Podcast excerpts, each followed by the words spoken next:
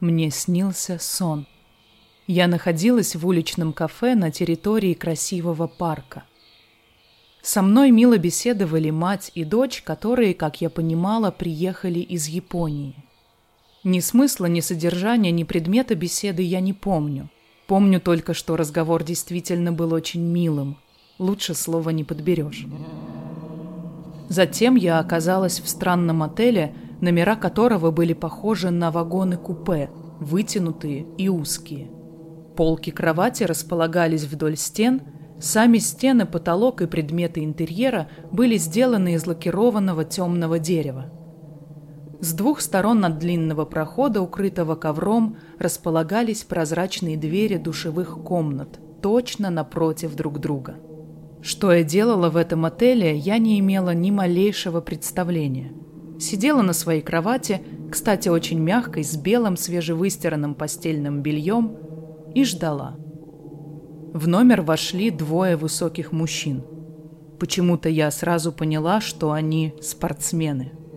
Мы вежливо поздоровались, спортсмены разделись догола, и каждый из них направился в свою душевую комнату. Вода в них включилась автоматически, как только открылись двери, и спортсмены замерли на порогах. Они в совершенном ужасе смотрели на струящуюся воду и повторяли «Кто-то на меня смотрит». Я понимала, что должна была бы испугаться, но мне почему-то совсем не было страшно. Я подошла к каждому из мужчин, заглянула в душевые комнаты, но никого и ничего не увидела. «Я никого не вижу. Никто оттуда не смотрит», — сказала я спортсменам, но их было не переубедить.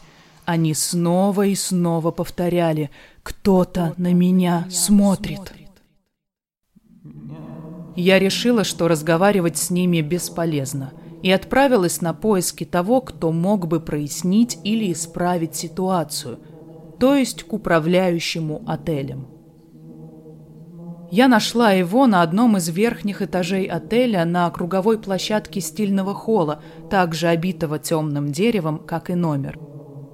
Управляющий оказался мужчиной средних лет, с красивой сединой, очень высокого роста и, очевидно, с внушительной мускулатурой.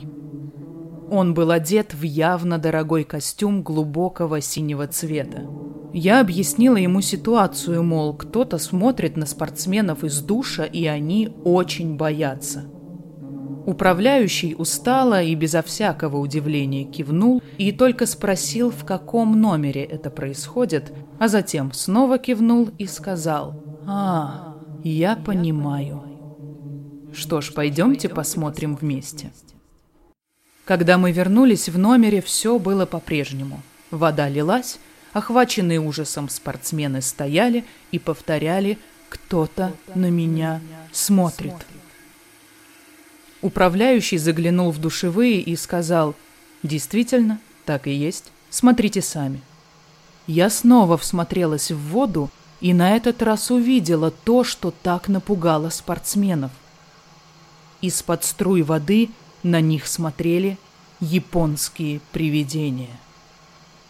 Из одной взрослая женщина, из другой маленькая девочка. Мне тоже стало не по себе, но почти сразу я узнала их, ведь именно с ними я мило беседовала в самом начале сна. Я улыбнулась им и сказала, «А, это же вы, а это я, мы с вами недавно общались.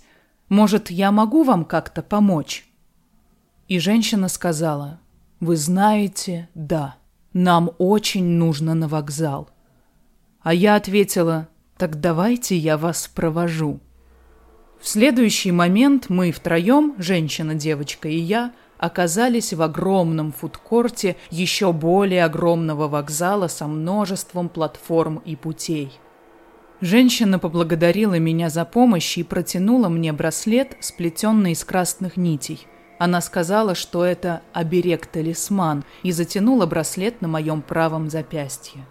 После этого она встала из-за стола, взяла за руку дочь, и они отправились к подошедшему поезду.